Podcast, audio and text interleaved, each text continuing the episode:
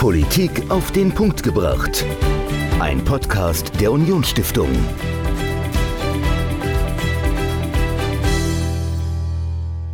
Hallo und herzlich willkommen zu einer neuen Folge Politik auf den Punkt gebracht. Ich bin Dominik, mir gegenüber steht Michael. Und Michael, wir sprechen heute über das Thema Gründen. Wir hatten das Thema schon mal. Du bist erfolgreicher Unternehmensgründer oh in zweifacher Form, wie ich mittlerweile weiß. Ähm, und du hast mit jemandem ge gesprochen, der auch ein Unternehmen gegründet hat, das es bis heute gibt und eigentlich als Experiment oder als, als ja, wissenschaftlicher Versuch gestartet ist. Wen hattest du zu Gast und worüber hast du mit ihm gesprochen? Also zu Gast war Günther Faltin. Er war Professor für Entrepreneurship an der Freien Universität in Berlin, hat später noch eine Stiftung gegründet, die es heute noch gibt, die jedes Jahr eine Veranstaltung durchführt zum Thema Gründen. War dann auch Gastprofessor in ganz vielen Ländern. Und er hat Folgendes gemacht. Er hat gesagt, äh, wir müssen das Thema Gründen mal praktisch angehen an der Uni. Und er hat mit seinen Studentinnen und Studenten die T-Kampagne gegründet. Und die haben sich einfach mal Folgendes überlegt. Ähm, die haben gesagt, ja, Tee wird irgendwie so in kleinen Verpackungen verkauft. Mhm. Und wie wäre es denn, wenn wir jetzt einfach mal Tee in 1 Kilo Säcken oder äh, Beuteln verkaufen würden, anstatt in 20 Gramm Beutelchen? Und machen dafür äh, gute Qualität zu einem unschlagbar günstigen Preis. Und dadurch wurde die Teekampagne gegründet. Äh, mittlerweile größter Importeur, Importeur von Darjeeling-Tee aus Indien.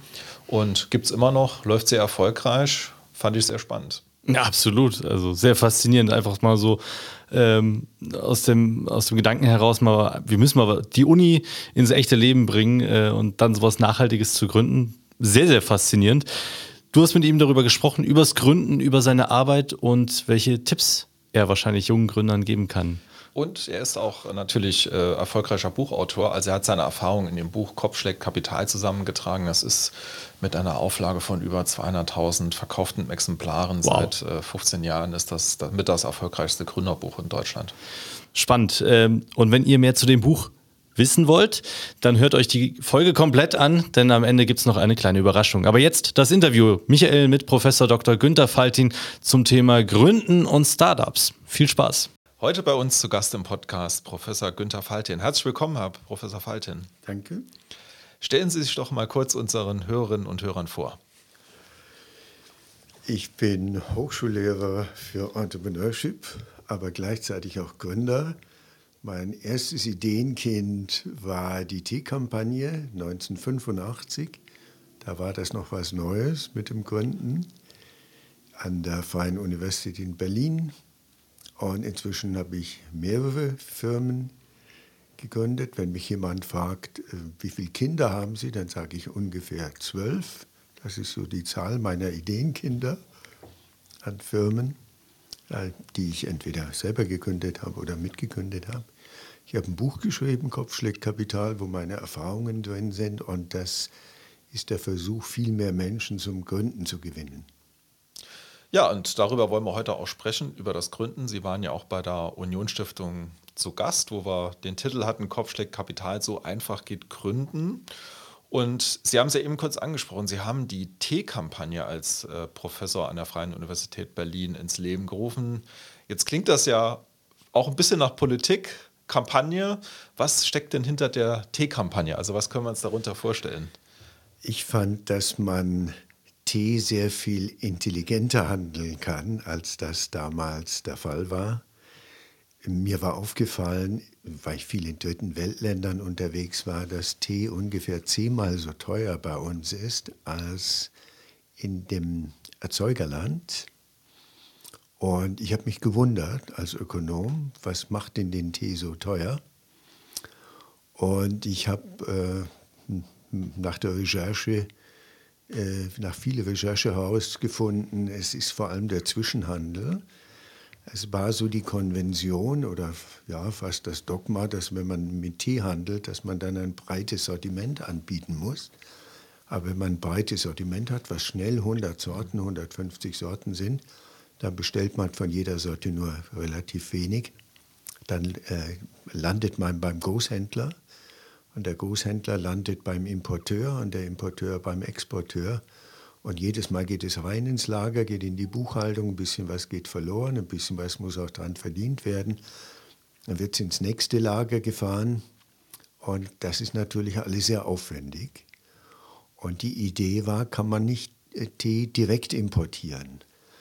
Wenn man das machen will, muss man allerdings auf die Sortimentsbreite verzichten. Und wie kann man das? Na, indem man einen guten Tee wählt, wo man keine Sortimentsbreite mehr braucht. Äh, und äh, wenn man in dieser Logik weiterdenkt, kommt man darauf am besten, man wählt einen sehr guten Tee. Und ich war ja zu der Zeit noch Kaffeetrinker, also habe ich mich versucht einzuarbeiten und habe festgestellt, die Experten sagen, der beste Tee wächst an den Südhängen des Himalaya in einer Provinz, die Darjeeling heißt und so heißt auch der Tee. So bin ich bei Darjeeling gelandet. Die Idee eigentlich nach vielem Recherchen und hin und her überlegen, radikale Beschränkung des Sortiments auf eine Teesorte und das in großen Mengen selber importieren und auch beim Verpackungsmaterial sparen Tee wurde damals so mit 100 Gramm, 50 Gramm, zum Teil 25 Gramm gehandelt und wir haben gesagt 1000 Gramm.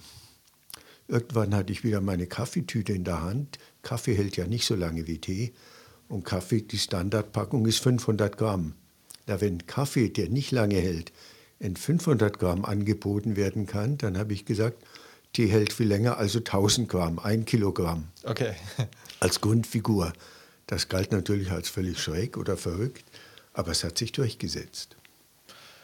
Genau, das Unternehmen gibt es ja auch heute noch. Sie äh, betreiben das immer noch. Und äh, Sie Wir haben sind sogar sehr groß geworden. Wir sind der weltgrößte Importeur von Darjeeling Tee nach Angaben des Tea Board of India.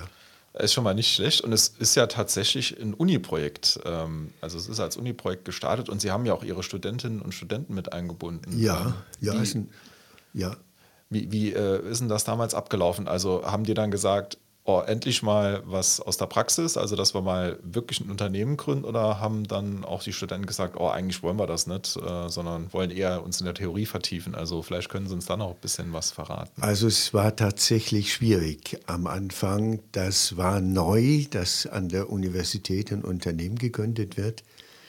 Ähm, kommt noch dazu, dass der Hintergrund Freie Universität Berlin vielleicht nicht der günstigste damals war. Wir reden ja von Mitte der 1980er Jahre. Und es kam auch dazu, dass diese Idee, Tee zu handeln, nur in Großpackungen, nur eine einzige Sorte, das klang schräg.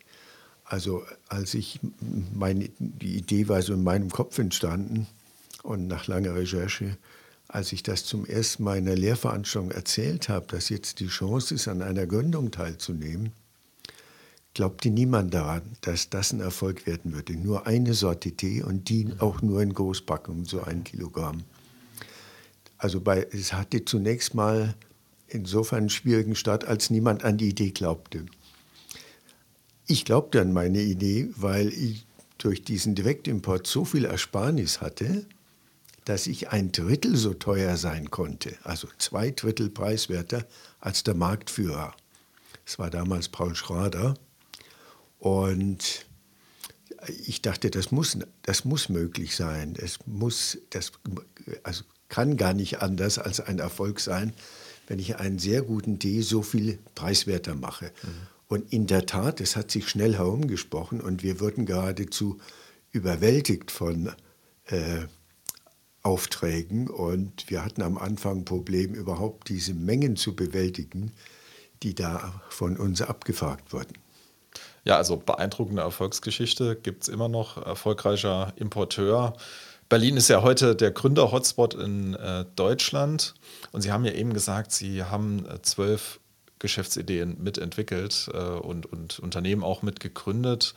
Ähm, wie geht man denn am besten vor, wenn man eine Geschäftsidee sucht? Also wenn ich jetzt gar keine Idee habe, was ich machen könnte, wie würden Sie da heute vorgehen? Ich würde zwei Sachen machen. Ich würde gucken, was gibt es dann am Markt, was nicht zufriedenstellend ist, weil es teuer ist, weil es vielleicht ohne äh, Interesse für den ökologischen Rucksack ist, weil es vielleicht viel Marketing enthält, aber wenig Produktqualität weil es ökologisch äh, in Sachen Chemierückständen oder so etwas problematisch ist. Also ich würde mir am Markt etwas suchen, was man verbessern kann.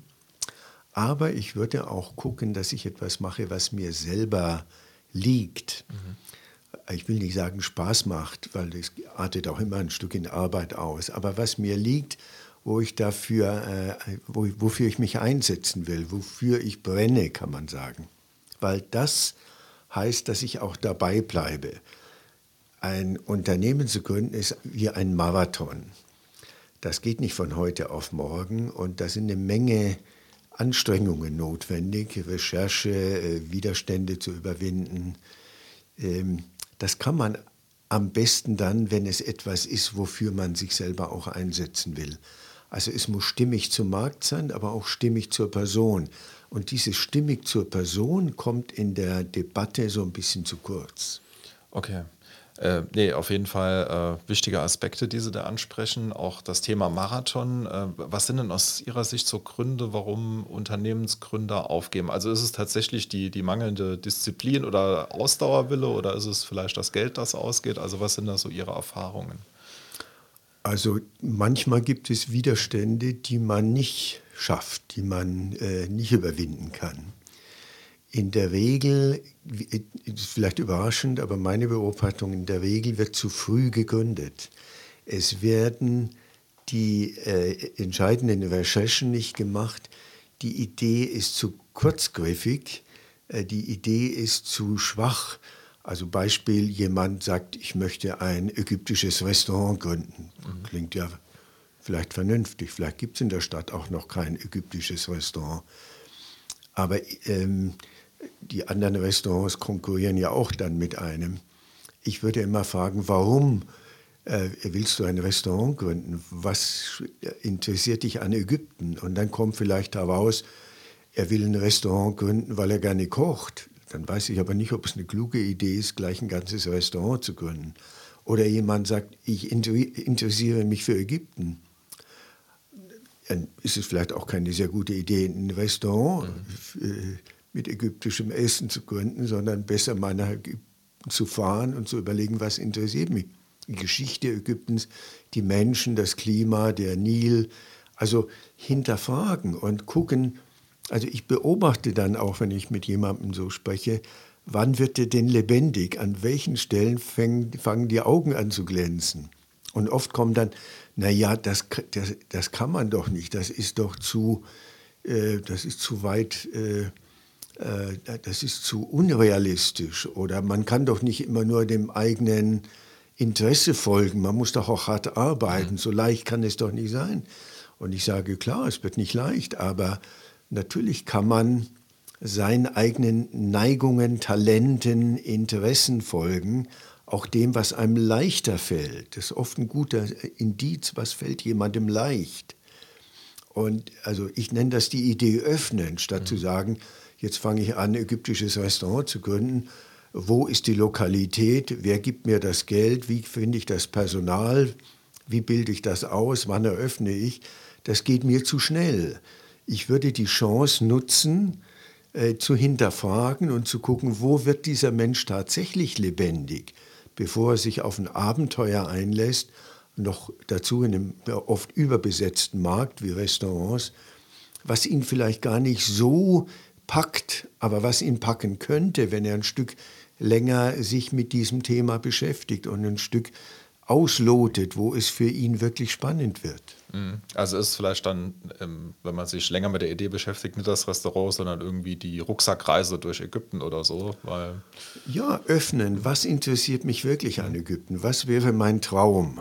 Werde ich dann Archäologe oder Bauer dort oder mache ein Tourismusprojekt oder es gibt viele Möglichkeiten, aber mal äh, in sich hineinzuhorchen, was würde mich denn wirklich begeistern? Friedhof Bergmann, der Philosoph, hat gesagt, herausfinden, was du wirklich, wirklich willst. Nicht, was so die Schablonen sind oder was so jeder erzählt, so unter Palmen und so, sondern herausfinden, was macht dich lebendig? Wo, äh, also äh, bist du mit Begeisterung dabei. Und wenn man mit Begeisterung dabei ist, wird man gut. Und man weist auch andere mit. Und das ist schon wichtig beim Gründen. Mhm. Nee, gebe ich Ihnen absolut recht. Ähm, also so, so Leidenschaft, das äh, ist dann schwer zu ersetzen durch, durch andere Dinge. Und äh, jetzt stellen wir uns mal vor, äh, jemand hat seine Leidenschaft gefunden, jemand hat eine mitreißende Idee, ist bereit, sich dafür einzusetzen, will den Marathon laufen. Dann kann man ja heute auch einfacher gründen wie noch vor vielen Jahren. Und Sie beschreiben es ja auch in Ihrem Buch mit dem Thema äh, Komponenten gründen. Und vielleicht können Sie uns da kurz was dazu erzählen, was steckt hinter diesem Konzept. Also die Arbeitsteilung ist ja keine neue Idee. Das geht auf Adam Smith zurück. Mhm. Und überall in der Industrie wird Arbeitsteilung angewandt und man weiß, je stärker man Prozesse in einzelne Teile äh, äh, zerlegt, desto mehr kann man mechanisieren und, und effektive äh, Organisation einsetzen. Merkwürdigerweise hat diese Idee der Arbeitsteilung beim Gründen noch nicht so richtig eingesetzt. Es wird immer noch oft das Narrativ erzählt, ja, dann musst du morgens der Erste im Büro sein und abends der Letzte und zwölf Stunden, 14 Stunden arbeiten und vergiss äh, die Wochenenden und den Urlaub in den nächsten mhm. Jahren. Also das sind alle so äh, Sachen von gestern oder eher von vorgestern. Heute kann man arbeitsteilig vorgehen und ich kann natürlich die Buchhaltung an jemanden geben, der Buchhaltung wirklich versteht. Und eine GmbH-Buchhaltung ist überhaupt nicht einfach. Da muss ich mich nicht in Buchhaltung einarbeiten. Ich muss mich auch nicht in Logistik einarbeiten. Äh, ich muss mich nicht in die Produktionsgeheimnisse eines Produkts äh, einarbeiten. Ich kann sogar die, das Management heute in, in Teilen zumindest auslagern. Also ich kann sehr vieles äh, durch professionelle Komponenten bedienen, nicht mit Anfängern, das ist gefährlich, aber mit professionellen Komponenten. Diese professionellen Komponenten sind teuer, deswegen brauche ich ein Konzept, ein Ideenkonzept, was auch eine Marge abwirft, was so viel Gewinn abwirft, dass ich mir professionelle Leute leisten kann. Ganz wichtiger Punkt. Sonst bleibt es tatsächlich an mir hängen und da man nicht auf allen Gebieten gut sein kann, macht man dann natürlich typische Anfängerfehler. Also von Anfang an sein Konzept zerlegen, arbeitsteilig. Was kann ich abgeben? Wo sind professionelle Leute, die mir da zur Seite stehen können? Hat auch den Vorteil, den großen Vorteil, dass ich weniger Kapital brauche. Ich muss diese Abteilungen nicht in meinem eigenen Unternehmen aufbauen und Räume besorgen und feste Mitarbeiter. Am Anfang weiß ich ja noch gar nicht, ob es klappt und wie viele äh, Kunden ich habe. Da ist es gut, gerade am Anfang in Komponenten zu denken, etwa das Büro auszulagern. Mhm. E-Büro ist auch eine Gründung aus meinem Umfeld. Das ist äh, preiswerter, als einen, einen Raum zu mieten, eine Sekretärin einzustellen, den Raum auszustatten mit Geräten und so weiter. Ein Vielfaches teurer, als wenn ich am Anfang so eine Dienstleistung wie, wie virtuelle Sekretärin, äh, E-Büro verwende. Das sind alles Dinge, die das Gründen sehr viel leichter machen, professioneller machen und damit auch erfolgsversprechender machen, als wenn ich mit 10, 12, 14 Stunden mich äh, abrenne und dabei auch viele Fehler mache. Der Gründer muss den Kopf frei haben. Der muss den Horizont äh, betrachten und die technologischen Entwicklungen und was sich an neuen Trends im Markt äh, entwickelt, muss mit den Kunden sprechen und, und versuchen, äh, sein Produkt noch äh, äh besser äh, auszuarbeiten. Also äh, dieses, der Gründer, der über, überarbeitete, gehetzte Gründer mhm. ist ein ganz falsches Bild. Das ist nicht notwendig. Das wird aber häufig so erzählt. Und ich finde, wir müssen diese Arbeitsteilung im Entrepreneurship viel stärker betonen. Ja, Nee, also das äh, finde ich auch das Spannende an Ihrem Buch, wo Sie das dann an vielen Beispielen klar machen, äh, wie einfach das heute ist. Und äh, Sie haben ja eben schon gesagt, dass Sie Mitte der 80er Jahre Ihr erstes Unternehmen gegründet haben. Heute sind wir 2022. Was würden Sie sagen? Ist es noch nie so leicht gewesen, ein Startup, ein Unternehmen zu gründen wie heute? Oder war das in den 80er Jahren einfacher? Nein, es ist heute viel einfacher. Ich erlebe nur, dass ein Teil der öffentlichen Darstellung ablenkt. Und wenn Sie mich äh, fragen, Höhle der, des, der Löwen, Höhle ja. der Löwen, mhm. ähm, ich kann mich nicht so richtig mit befreunden. einerseits, ja, es ist gut, dass es das Thema Entrepreneurship ähm, popularisiert. Das ist gut. Genau, ja. Andererseits ist es eine ganz eine völlig antiquierte Vorstellung, dass Kapital der Engpass wäre. Das ist es nicht. Und eine Idee wird nicht dadurch gut, dass Investoren äh, da ihr Geld äh, für hergeben und quasi äh, wie ein Ritterschlag diesen äh, Gründer da mit ihrem Kapital äh, versehen. Ähm, das, das sind überholte Vorstellungen. Ich würde als Gründer sehr vorsichtig, äh, sehr vorsichtig sein äh, mit Investoren und mir da sehr genau angucken, was haben die vor. Die verschenken ja nicht Geld, die wollen ja eine Verzinsung haben.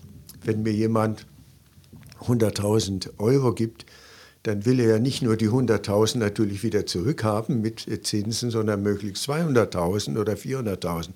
Er ist ja auch ein hohes Risiko eingegangen. Also es wird ja nichts verschenkt. Und diese Vorstellung, äh, ich habe eine Idee und jetzt habe ich einen Investor, jetzt bin ich gut raus, finde ich eine verrückte Idee und auch eine falsche Idee. Ich, ich erlebe manchmal, dass mich äh, Leute anrufen und sagen, Herr Faltin, wir haben von Venture Capital äh, zwei Millionen bekommen, wir feiern. Und ich sage dann, ich komme nicht zu Ihrer Feier.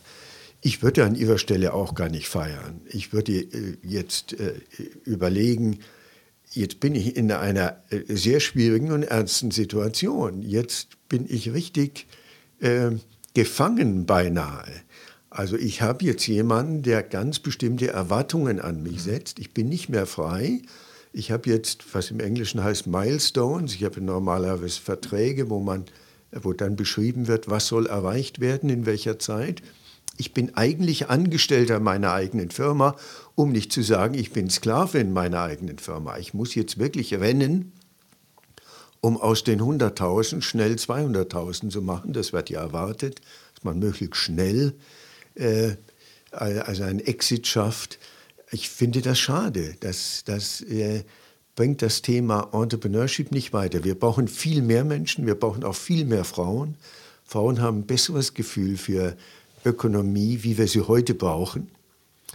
Dieses patriarchalische, männliche Stahl, Eisen, Eisenbahnbau. Also wir brauchen heute einen feinfühligeren Kapitalismus. Wir brauchen eine feinfühligere Ökonomie, die näher an den Bedürfnissen der Menschen dran ist, als ihnen nur irgendwelche Sachen zu versprechen. Mhm.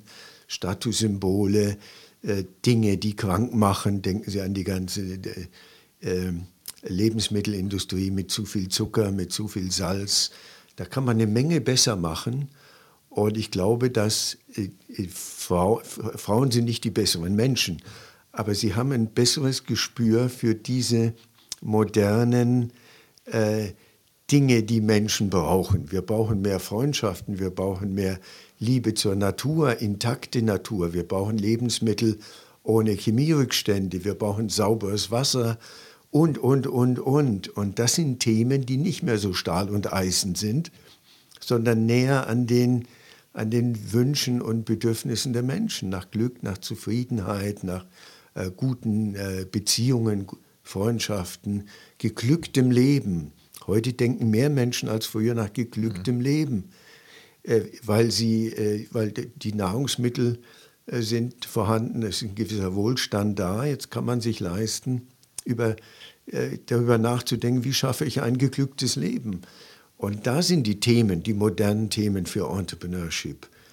Und da glaube ich, dass wir ein Stück von diesem patriarchalen Denken, dass das Männer sind mit Ellenbogen und Durchsetzungsvermögen und äh, Millionen von Venture Capital und schneller Exit, das geht an unseren Problemen vorbei. Das brauche ich Ihnen nicht zu sagen. Wir haben riesige ökologische Probleme, die wir angehen sollten. Und wir müssen nicht Dinge in den Markt drücken mit viel Marketing und Aufwand, die die Menschen eigentlich gar nicht brauchen. Mhm. Ja, also es gibt äh, genug Themen, wo man heute ein Unternehmen gründen kann. Und äh, mich würde auch mal noch Ihre Einschätzung zu folgendem Thema interessieren. Und zwar, es heißt ja immer, in Europa fehlt ein Google oder ein Facebook und wir brauchen irgendwie einen europäischen Tech-Giganten.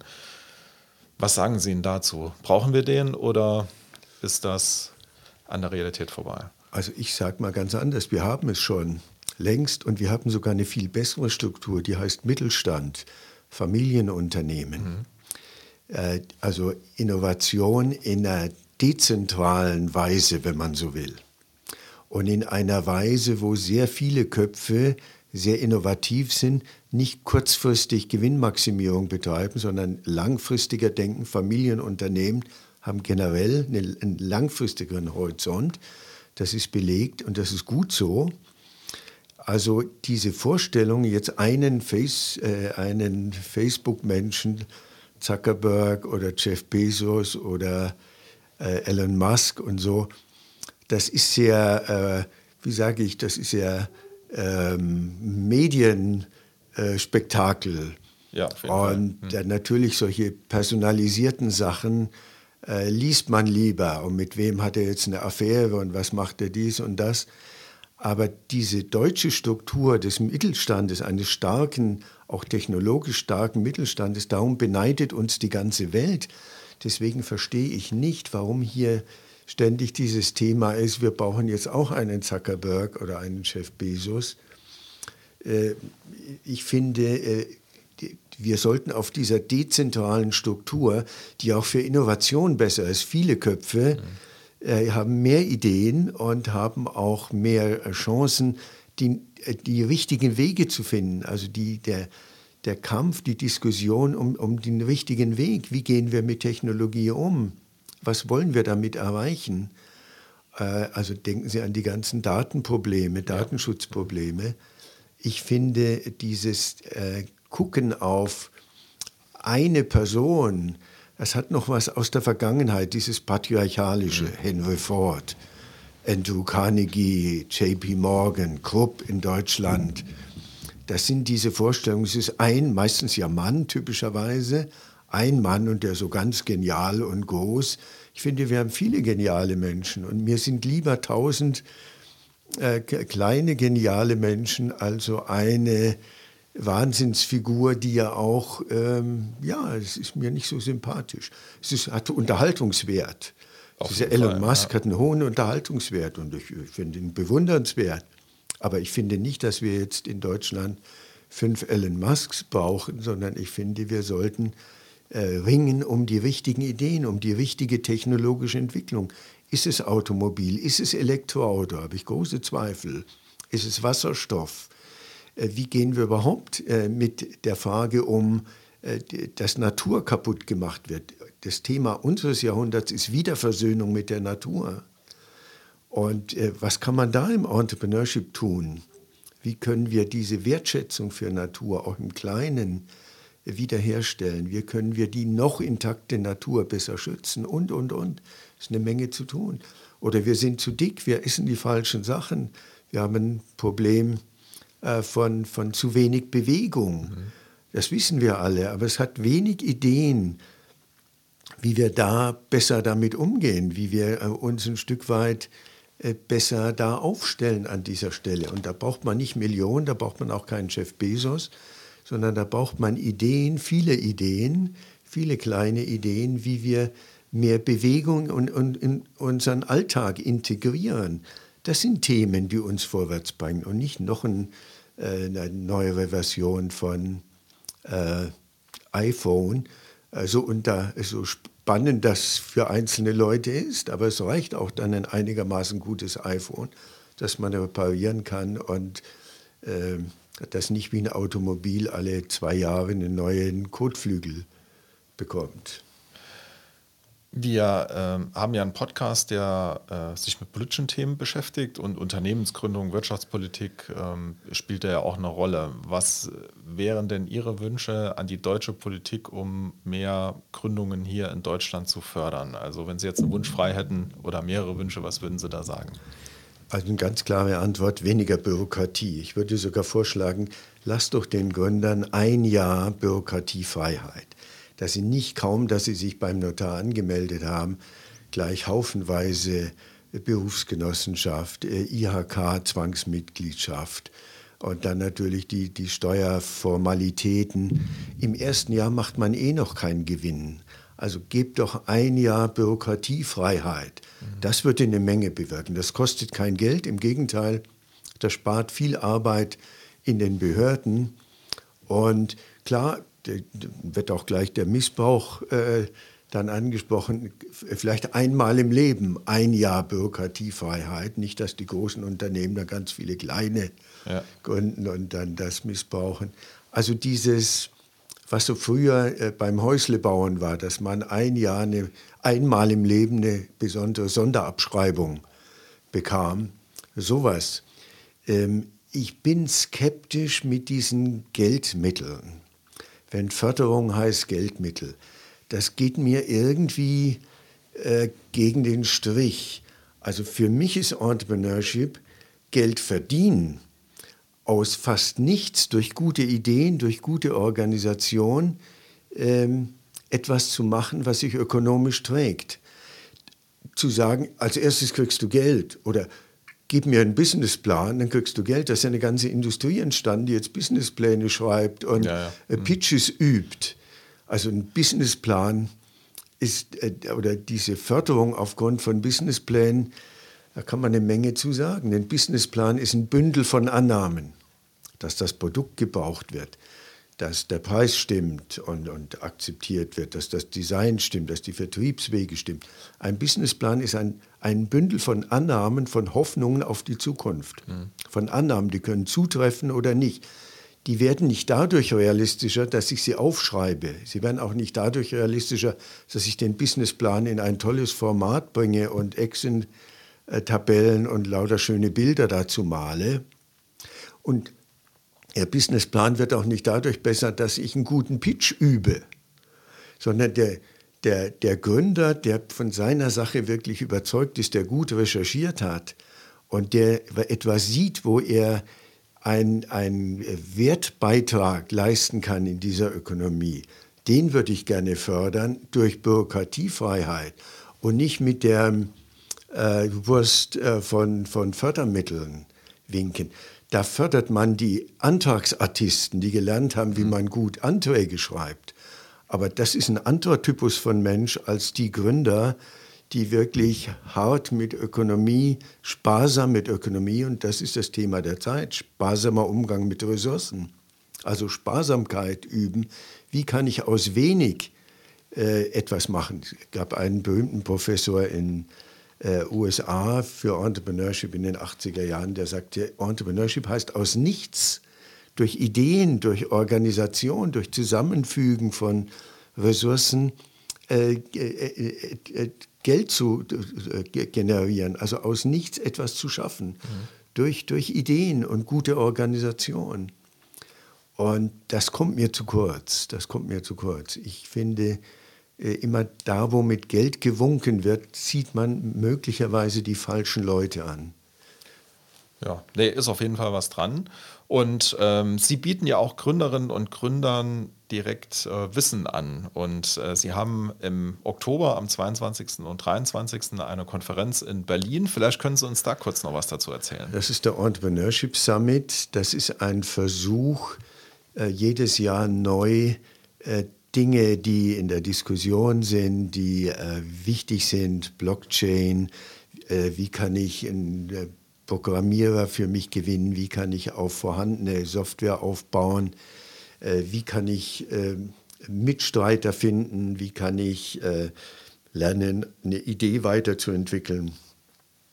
Das ist auch inzwischen sowas wie ein Familientreffen, das sind vor allem Gründer, es sind weniger Berater wie sonst bei solchen Konferenzen oder Geldgeber, bei uns treffen sich mehr die Gründer und tauschen ihre Erfahrungen aus. Und äh, ja, das ist eine Veranstaltung in der Freien Universität Berlin in einem sehr schönen Gebäude.